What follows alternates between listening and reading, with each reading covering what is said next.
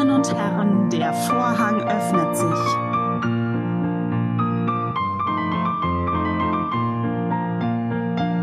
Herzlich willkommen zu Man töte dieses Weib, der Filmcast. Ein Opernpodcast von und mit Christine Stein und Dominik Frank. Heute Salome von Richard Strauss. Uns ist Sophie Kanal.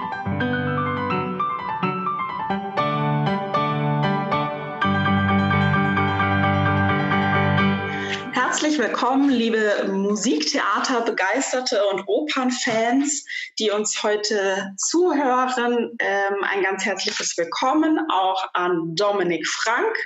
Hallo.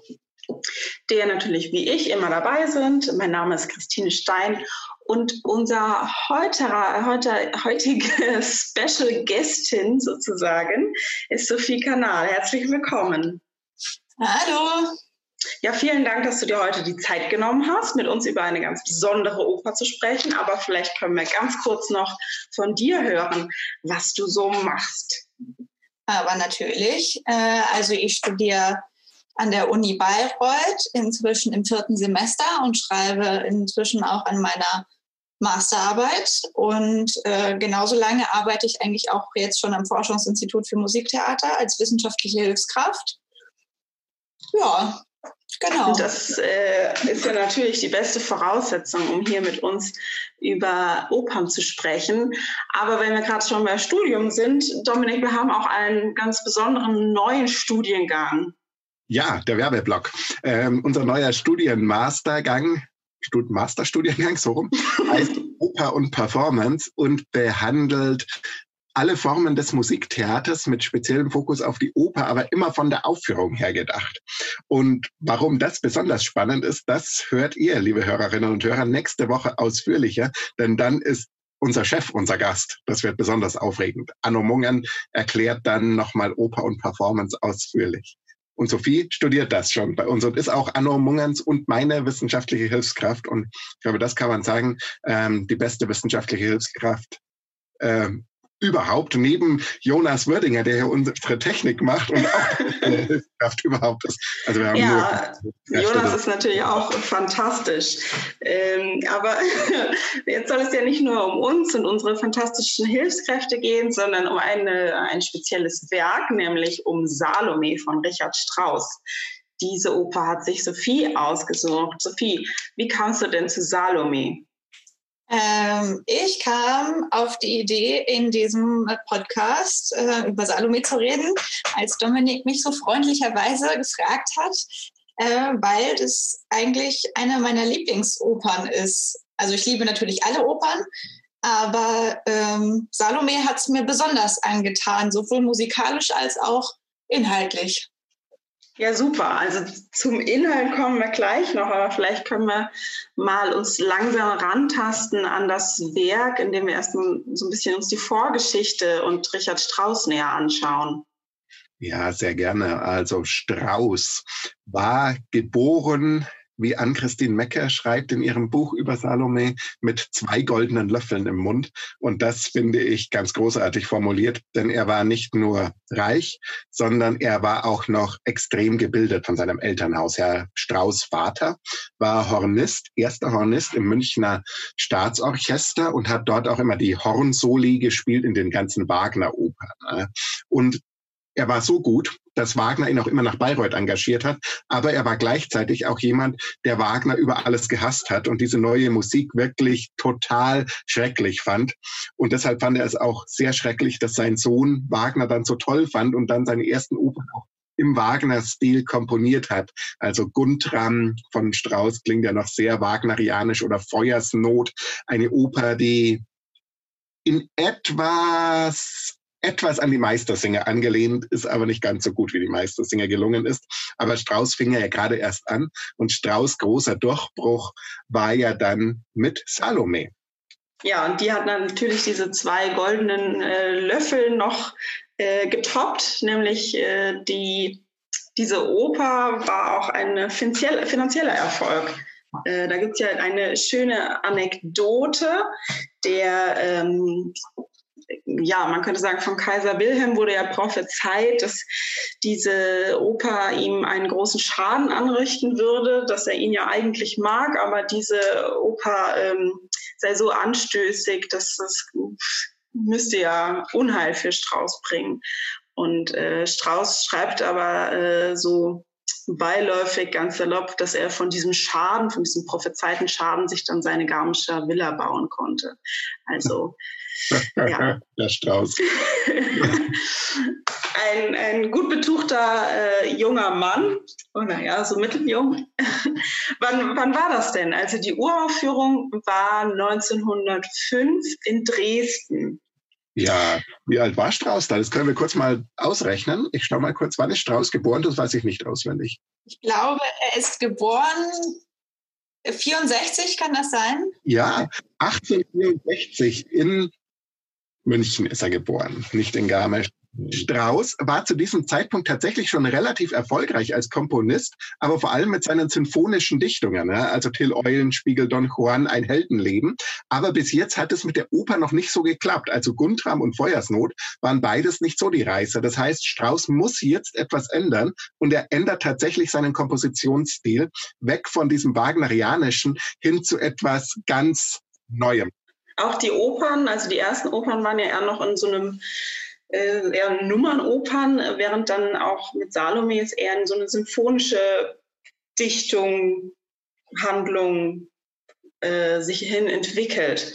Aber genau, 1905 die Uraufführung in Dresden, da war natürlich ähm, also das muss man sich erstmal vorstellen. Für die Uraufführung in Dresden wurde der Orchestergraben erweitert, weil das Orchester so groß war.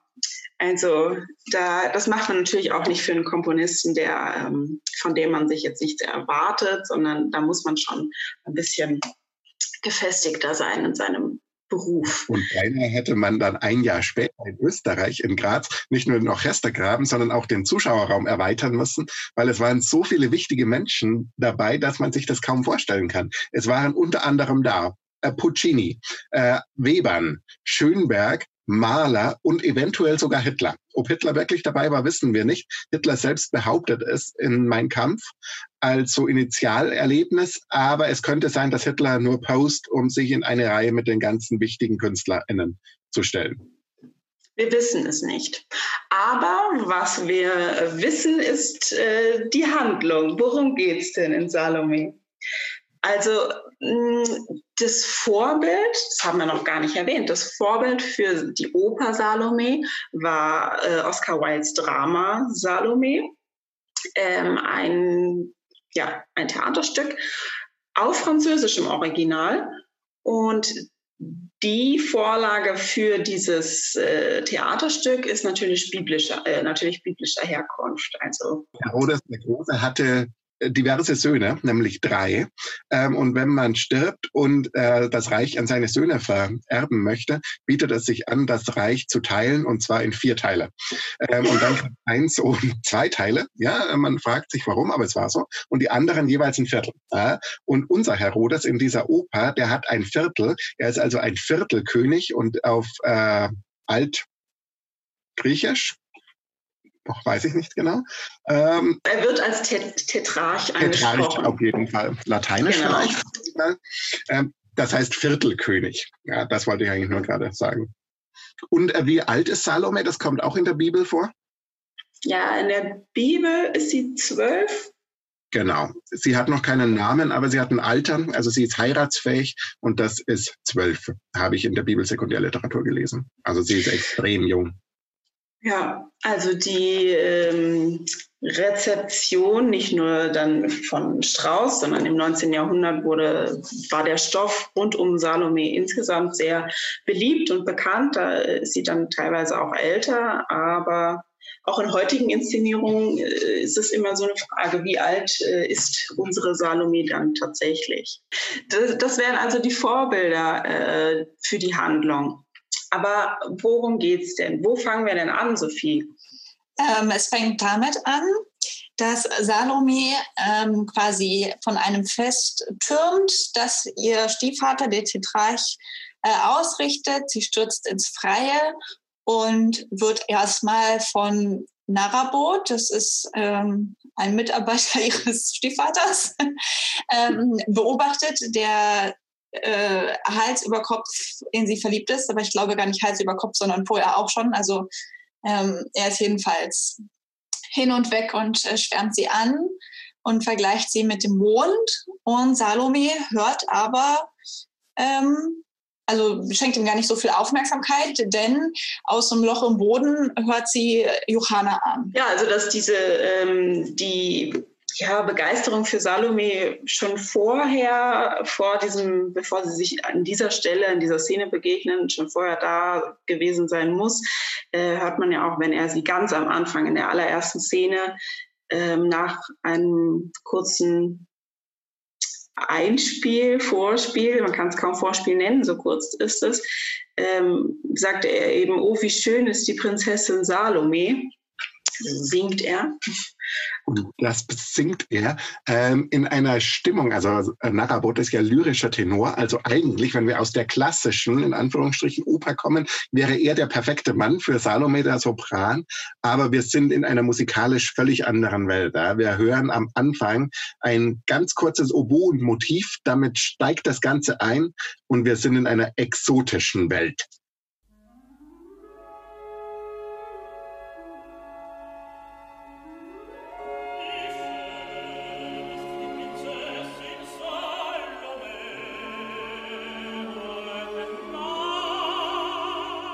Ja, so fängt Salome an, ganz exotisch. Und vielleicht können wir darüber ganz kurz sprechen. Ähm, ist denn das Original Orientmusik? Was macht Strauss hier? An mehreren Stellen bedient er sich verschiedenen damals üblichen Techniken, um ein bisschen ja, orientalischer zu wirken oder das, was man äh, sich in Europa, Mitteleuropa eben darunter so vorgestellt hat, äh, durch Instrumentation, also auch zum Beispiel der ähm, Schleiertanz, den wir, äh, der eine große Rolle auch in der Rezeption ähm, gespielt hat. Es ist eigentlich auch ein Walzer, der durch ein paar Handgriffe und Kniffe äh, ja so auch exotistisch angehaucht ist. Genau, die ganze Oper strotzt ja vor Exotismus par excellence. Also wenn hier von den Pfauen gesprochen wird, sehr exotisch, aber später dann auch der äh, große Neger in Anführungsstrichen als Henker. Also hier exotistet es massiv. Es wird dann auch noch antisemitisch, aber dazu kommen wir später. Genau, wir waren aber bei der Liebe zu Salome und dem Mond. Vielleicht dazu eine kurze Anmerkung, ähm, weil wir haben hier im Deutschen ein Problem weil der Mond ist eigentlich im französischen Original bei Wild äh, La Lune und damit ist diese La, ähm, sie ist sehr schön heute Nacht, könnte eben sowohl sie der Mond sein, als auch sie die Prinzessin Salome. Und die Übersetzerin ähm, löst das aber elegant, indem sie im Deutschen einfach das Wort die Mondscheibe einführt und damit wieder die Doppeldeutigkeit mit sie drin hat. Das finde ich eigentlich ganz schön gelöst. Ja, die Kniffe der Übersetzerinnen, das ist auch eine Kunst für sich. Und äh, da gibt es bestimmt noch mehr Stellen, äh, wo, wo es sich auch lohnt, bei dieser Oper mal den Originaltext äh, heranzuziehen und es zu vergleichen. Aber wir hatten äh, Sophie vorhin unterbrochen. Sophie war schon äh, mittendrin äh, beim Auftritt von Johanna. Ja, ich habe mich dann natürlich total mitreißen lassen, mal wieder. Äh, genau, also sie hört dann die, die Stimme des Johanna an und ähm, fängt dann, wünscht dann, dass ähm, Narabot diesen Johanna an eben äh, herauslässt aus seinem Gefängnis ähm, da im Boden, wo er festgehalten wird. Äh, und ähm, in einer Zisterne sitzt er. In einer Zisterne, gefangen. genau, weil er eigentlich ähm, so die, die, ähm, die Herrschaft des Tetrarchen äh, so ein bisschen bedroht, also zumindest mit seinen Worten und seinen, ähm, seinem Glauben. Und ähm, naja, also so liebestrunken wie er ist, äh, macht Narabot das natürlich und holt ihn herauf. Und Salome möchte ihn ähm, also Salome verliebt sich dann mehr oder weniger und umschmeichelt ihn, aber Johanna geht nicht darauf ein. Denn Johanna ist auf seinem christlichen Prophezeiungstrip und dieser Prophezeiungstrip klingt folgendermaßen.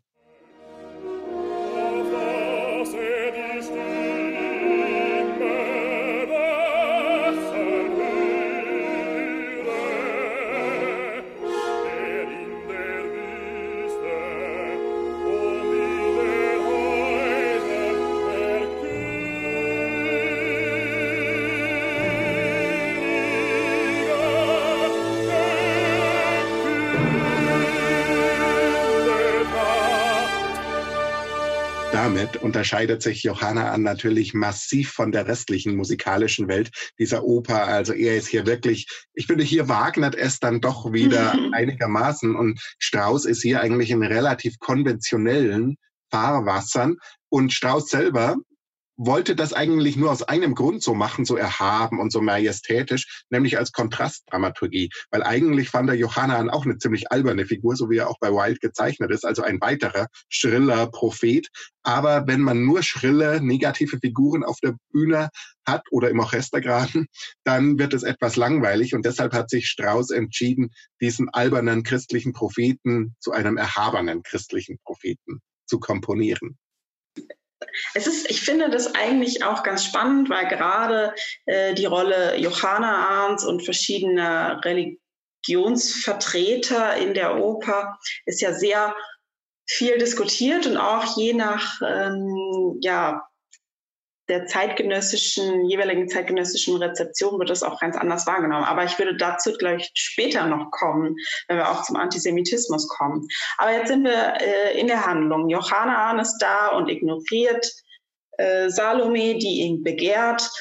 Und Nahabot hat dem allen das erst ermöglicht, weil er Johanna Ahn freigelassen hat, sieht nun aber schon diesen zerstörerischen Charakter der Situation, die sich da ergeben hat. Und was macht er? Er bringt sich um. Ganz radikal.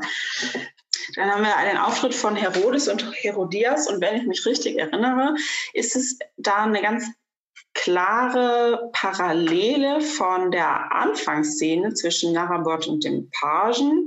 Narabot, der eben die Schönheit Salomes äh, heraufbeschwört oder beschwört. Ähm, oh, wie schön ist die Prinzessin Salome heute Nacht. Und das Gleiche ähm, singt auch Herodes. Und Herodias nimmt da eine ähnliche Funktion ein wie der Page, die ähm, so ein bisschen beschwichtigen und nein, du sollst sie nicht ansehen ähm, das ist, finde ich, eine sehr, sehr interessante Parallele. Und dann geht's aber ja richtig ab, ja, weil wir sind jetzt in einer Situation, in der Herodes seiner Stieftochter gegenüber sehr, sehr zudringlich ist. Sie ist übrigens nicht nur seine Stieftochter, sondern auch seine Nichte, weil Herodias hat ihren Mann, Herodes Bruder, verlassen, um mit Herodes die Macht an sich zu reißen. Also Sodom und Gomorra, wobei das natürlich biblisch ganz, ganz anderes ist, aber es geht familientechnisch sehr ab. Und Herodes möchte immer, dass Salome aus der gleichen aus dem gleichen Weinkelch trinkt wie er. Er möchte in die Frucht beißen, in die schon Salomes kleine süße Zähne ihre ähm, gebissen haben. Also es knistert vor ekelhafter sexueller Missbrauchsspannung. Und, und er, er, lädt sie ein oder fordert sie auf, auf dem, auf dem Thron ihrer Mutter zu sitzen, neben ihm. Es ist, ist sehr eindeutig. Und dann möchte er, dass Salome für ihn tanzt. Den berühmt-berüchtigten Schleiertanz. Ja, und Salome ist natürlich erstmal völlig dagegen ähm, und ähm, weigert sich eigentlich. Und äh, daraufhin bietet Herodes ihr aber an, dass sie quasi kriegen soll, was auch immer sie sich wünscht. Und da sieht sie natürlich ihre Chance und ähm, sagt zu, denn der Preis des Tanzes ist äh, Johanna ans Kopf. Das sagt sie allerdings erst, als sie schon den letzten der sieben Schleier gelüftet hat. Also je nach Inszenierung mehr oder weniger nackt vor Herodes steht und sich dann ihren Preis wünscht. Und damit wird es natürlich jetzt brutal.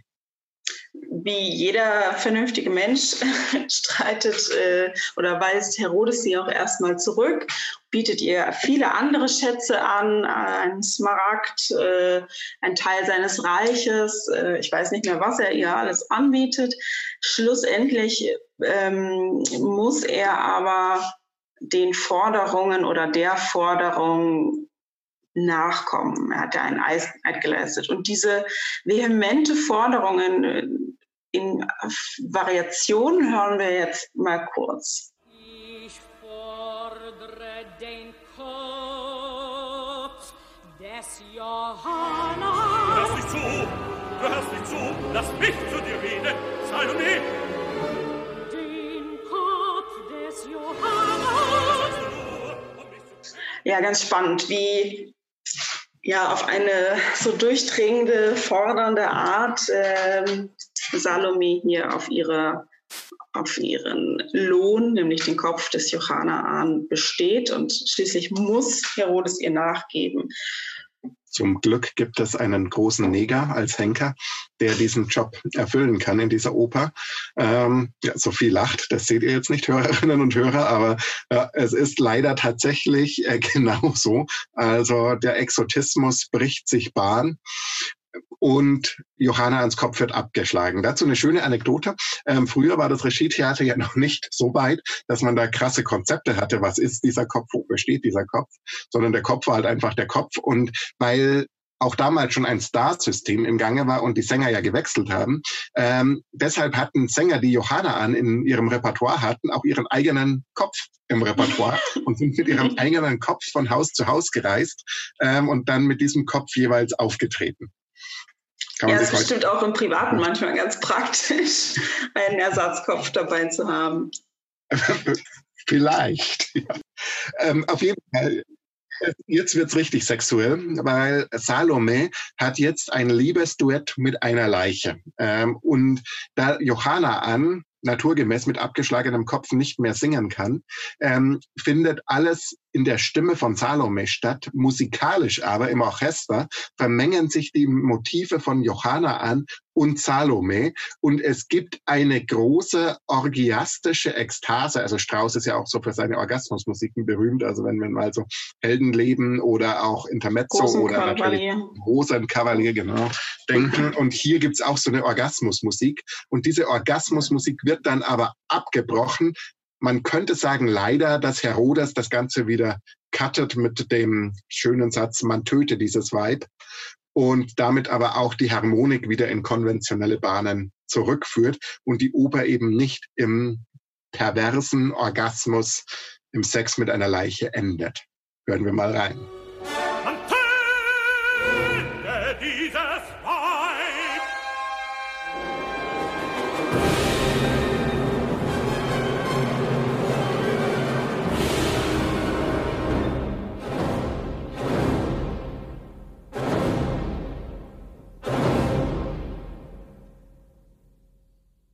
Am Ende der Oper stehen wir dann vielleicht mit einem großen Fragezeichen im Gesicht da oder sitzen in unseren Sesseln und fragen uns, ist Salome Opfer oder Täterin? Ist sie ein Missbrauchsopfer? Auf jeden Fall ist das Topper der femme fatale nicht nur in dieser Oper Salome, sondern auch in der Entstehungszeit ein sehr okay, also zentrales, die femme fatale, ein zentraler ähm, Punkt gewesen. Femme ja, als französische das, äh, Frau und ist sie ein Opfer von ähm, Herodes oder ist sie eine femme ähm, fatale? Was ist eine femme fatale bedeuten überhaupt? kann als auch verhängnisvoll. Ähm, meistens wird es eher so im Sinne von verhängnisvoll ähm, ausgelegt. Tödlich wäre dann natürlich die Steigerung und ist eigentlich eben ein ein Phänomen, was so um die Jahrhundertwende oder Jahrtausendwende, nein, gar nicht Jahrtausendwende, nur Jahrhundertwende, auch aufkam, äh, was so ein bisschen aus der Männerwelt kommt, um vielleicht äh, die sich auch wandelnde Rolle der Frau ähm, da irgendwie zu verdeutlichen oder ähm, ja, einfach künstlerisch auch umzusetzen. Ähm, ja, inzwischen ist das ja meistens, ist eine Femme fatale ja meistens nur eine wahnsinnig sexy Frau, die eben ihre weiblichen Reize einsetzt, um zu bekommen, was sie will. Ja, das wäre jetzt eben auch die gestellte Frage, ob das bei Salome eben auch so ist, ob sie diese Femme fatale ist oder eben nicht. Man kann vielleicht sagen, dass diese äh, Femme eine, also nicht eine tatsächliche Frau beschreibt, sondern eher einen Frauentypus, also vorwiegend aus äh, männlicher Perspektive, zum Beispiel eben von einem Autor, Komponisten, ähm, Maler, Filmemacher dann auch später äh, so konstruiert wurden. Ich glaube, also wenn wir über Salome reden, finde ich das Entscheidende echt ihr Alter. Also und wenn wir davon ausgehen, dass sie zwölf, vielleicht auch 16 ist, also sie ist auf jeden Fall sehr jung. Und wenn man so einer Person, die ihr erster Auftritt äh, und ihre ersten Worte sind, ähm, der Tetrarch sieht mich immer so an, er soll mich nicht so ansehen, dann würde so ich dafür plädieren, dass diese Figur eindeutig ähm, als Opfer wenn es um das Alter zu lesen geht, also ist, äh, die gar nicht anders kann, dass, als sich in so einer ähm, Gesellschaft eigentlich man seltsam hat diese sehr kindliche Rolle noch, dieser sehr jungen Frau und äh, die musikalischen Ansprüche, die aber nur von einer wirklich ähm, schon reiferen Sängerin auch ähm, dann umgesetzt werden können. Das heißt, man hat eine Rolle, die so auf 16 angelegt ist, mit ähm, einer Sängerin, die so wahrscheinlich um die 40 sein wird in den meisten Fällen. Und ähm, also da ist einfach da schon eine Problematik in sich angelegt. Und diese Problematik, finde ich, ähm, taucht dann aber auch wieder auf, wenn es eben um diesen Femme Fatale Mythos geht. Weil wie soll, es ist schon schwierig, dass eine, eine sehr erwachsene Frau dann irgendwie dieses, diese sexuelle Unschuld dann wieder da reinbringt. Also das ist schon auch nicht so ganz gut angelegt in der Oper, muss ich sagen. Ja, also es ist so lange ein Problem, wie wir von einem Bühnennaturalismus ausgehen, ja, von dem Strauß natürlich ausging. Also heute im Regietheater kein Stress, kann man immer szenisch lösen. Aber solange man in diesem naturalistischen Problem steckt, hat man natürlich auch immer das Problem, wer tanzt denn eigentlich? Also tanzt die Sängerin selber, kann die das? Ähm, wenn die sich auszieht, ähm, hat das diese erotische Wirkung, die es auf Herodes haben soll? Ähm, Strauß selber hat ja seiner ersten Salome immer vorgeworfen, dass sie viel zu dick gewesen sei. Ähm, wenn man sich die Fotos an anschaut, also die ist überhaupt nicht dick, die Frau, ja. Also Strauß war da wirklich ein ganz schöner Bodyshamer. Ähm, und genau, aber was macht man damit? Ja, dubelt man es doch eine Ballett eine Balletttänzerin oder äh, streicht man es ganz? Also damals war das wirklich ein Rieseninszenierungsproblem. Heute in Zeiten des Regietheaters zum Glück nicht mehr. Ja, Riesenproblem, die Femme Fatale Diskussion. Anderes Riesenproblem in diesem Werk, der Antisemitismus. Wie sieht's da denn aus? Ja, also man kann, man kann ihn nicht abstreiten. Äh, auch wenn ich vorhin schon angedeutet habe, dass sich die Rezeption oder die Wahrnehmung äh, da sehr stark geändert hat. Also ähm, wenn man sich Rezensionen zum Beispiel der Grazer Uraufführung anschaut, dann gibt es da sowohl äh, Kritiken, die das beschimpfen, weil es sei eben eine undeutsche Nichtkunst, also wo gerade das Moderne und Avantgarde, äh, Avantgardistische der Oper eben mit auch ähm, mit Judentum assoziiert wird. Das ist jetzt nicht nur in Graz und nicht nur in so Salome, auf Salome bezogen der Fall, sondern das ist ähm, einfach in der Zeit so gewesen und zeigt natürlich antisemitische gesellschaftliche Strukturen. Von der anderen Seite wurde es dann aber als fortschrittlich ähm, bezeichnet. Und heute, wenn man sich das, ähm, äh, das äh, scherzhafte, diesen scherzhafte Diskussion der Juden in der Oper anhört, dann klingt es auch eher wie ein Judenklischee. Also ähm, ein Musikwissenschaftler, Richard Specht, schreibt zum Beispiel 1921, dass es beim Erscheinen der Juden, ich zitiere, näselt, sabbert, mauschelt, talmudisch eifert, in gestopften Trompeten meckert, im Zungenschlag der Hörner atemlos resoniert, in den Geigenpizzicati auch ein bisschen spuckt und geifert und im Fistelton der Flöten die Stimmen überschlagen lässt. Sicher ist, dass die wenigen tiefen Takte der Erlösungsbotschaft Johannaans nach dem kreischenden Unfug dieses doktrinären Rabbinerfanatismus viel weihevoller wirken als seine übrigen Verkündigungen. Ja, wenn man das heute so hört ähm, und sich etwas damit beschäftigt, wie auch Juden in der Musik dargestellt werden, also etwa auch ganz markant bei Wagner im Ring des Nibelungen, Mime ist ja auch so eine Judenkarikatur, dann kann man sagen, also wo Oscar Wilde religionskritisch ist und alle Religionen in die Pfanne haut, dort ist Strauß eindeutig antisemitisch. Ja, da sind wir jetzt, gerade haben wir schon ein bisschen in die szenische Umsetzung ähm, ja, übergeleitet, vor allem also mit der Besetzungsfrage meiner, und der gerne gesehenen Inszenierungen. Ähm, äh, was der Salome gibt es denn für Inszenierungen, ist, äh, die ihr zwei gesehen habt? Was hat euch denn besonders begeistert? Ähm, von Joachim Herz, der hat damals Regie geführt und das ist jetzt keine besonders ähm, politisch oder kulturwissenschaftlich äh, ausgereifte äh, Inszenierung, aber sie hat gerade am Ende ähm, eine nette Pointe, wenn man sich ähm, andere Inszenierungen von dieser Oper anguckt. Und zwar ähm, ist Salome schon tot, ganz am Ende, als Herodes ähm, ruft, man töte dieses Weib. Und bekanntlicherweise stürmen dann seine Soldaten auf die Bühne und rennen Salome um oder wie auch immer. Jedenfalls kommt sie dann zu Tode. Und in dieser tollen Inszenierung ähm, ist sie eben schon tot. Und das bedeutet, dass sie den Liebestod gestorben ist. Ähm, sie hat sich quasi mit, äh, mit dieser Hinrichtung, die sie da veranlasst hat von Johanna an, ähm, da ist sie irgendwie mitgestorben. Also sie hat sich in dieses Ideal, in diesen Typ, in diesen Kontrast zu ihr selber äh, so verliebt und sich hingegeben. Und ähm, das finde ich auch eine ganz tolle äh, Interpretation. Es ist wirklich mal was anderes. Das sieht man sehr, sehr selten. Also Joachim Herz, ganz großer Regisseur in der ehemaligen DDR, ist ja nicht genug zu loben. Ja. Also auch sein Ring des Nibelungen extrem spannend, extrem toll.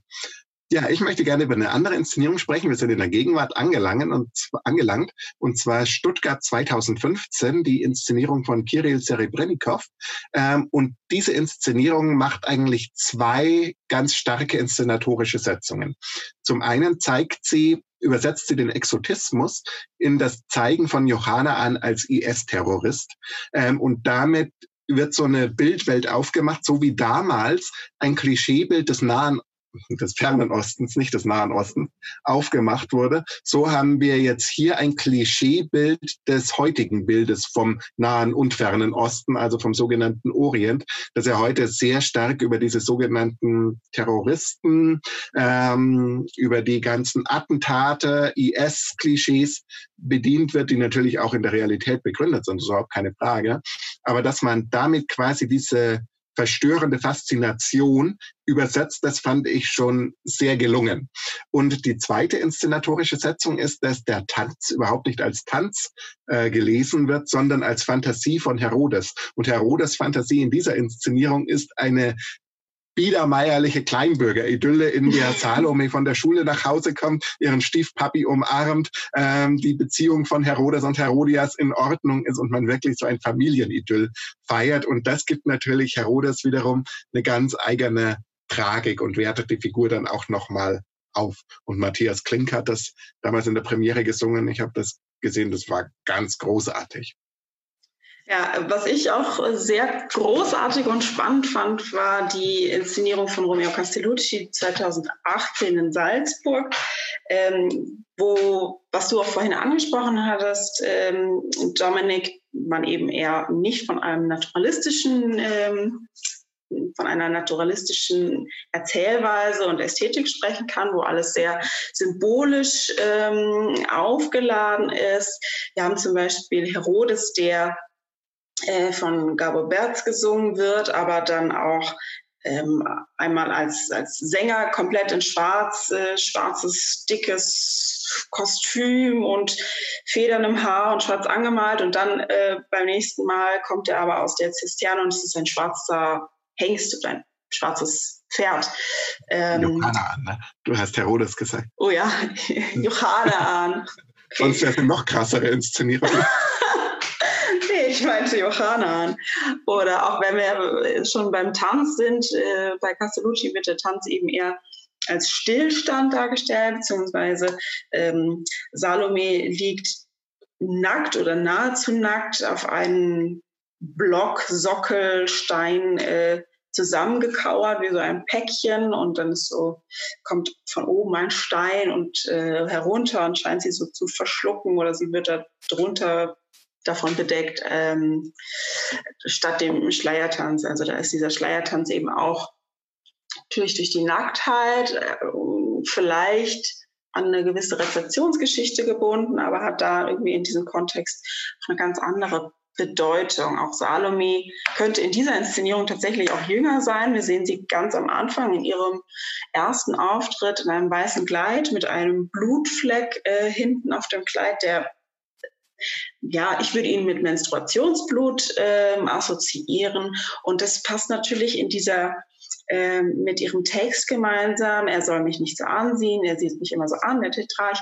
Ähm, auch von einer, sie wird zur Frau und damit wird sie zum Objekt der Begierde von, von ihrem Stiefvater.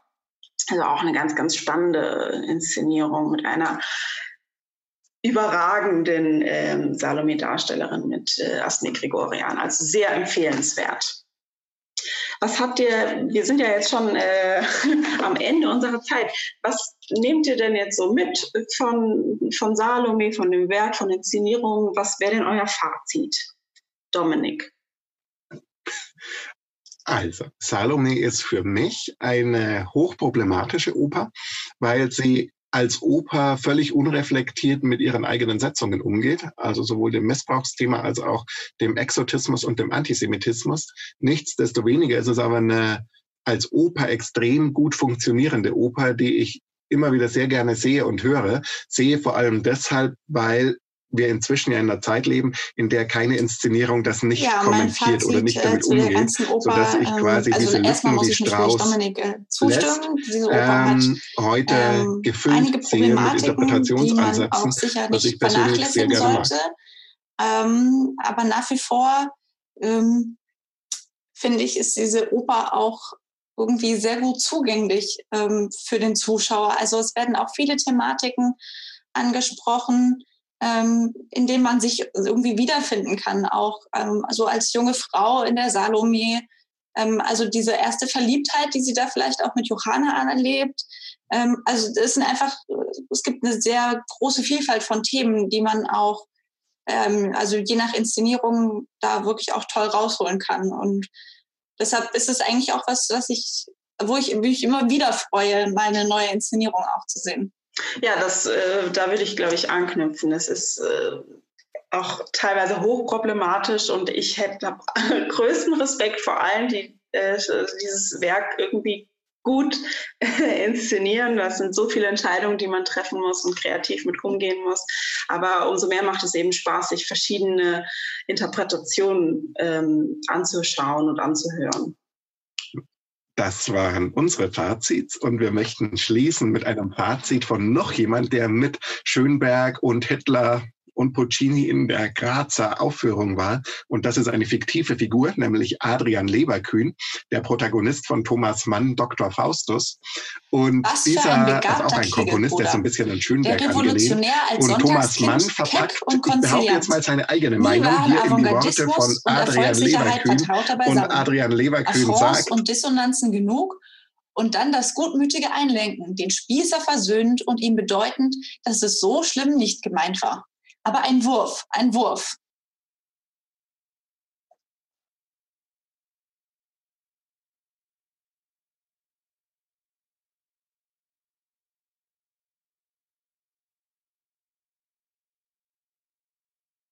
Das war's für heute. Das war Salome. Beim nächsten Mal geht es um Cosi fan tutte und es kommt Tschüss. unser Chef, Anno Monge. Vielen Dank an Sophie an dieser Stelle. Äh, schön, dass du dabei warst und äh, schön auch, Dominik, dass du wieder dabei warst. Und ich freue mich schon sehr aufs nächste Mal. Tschüss. Eine FIMT 2020 Produktion.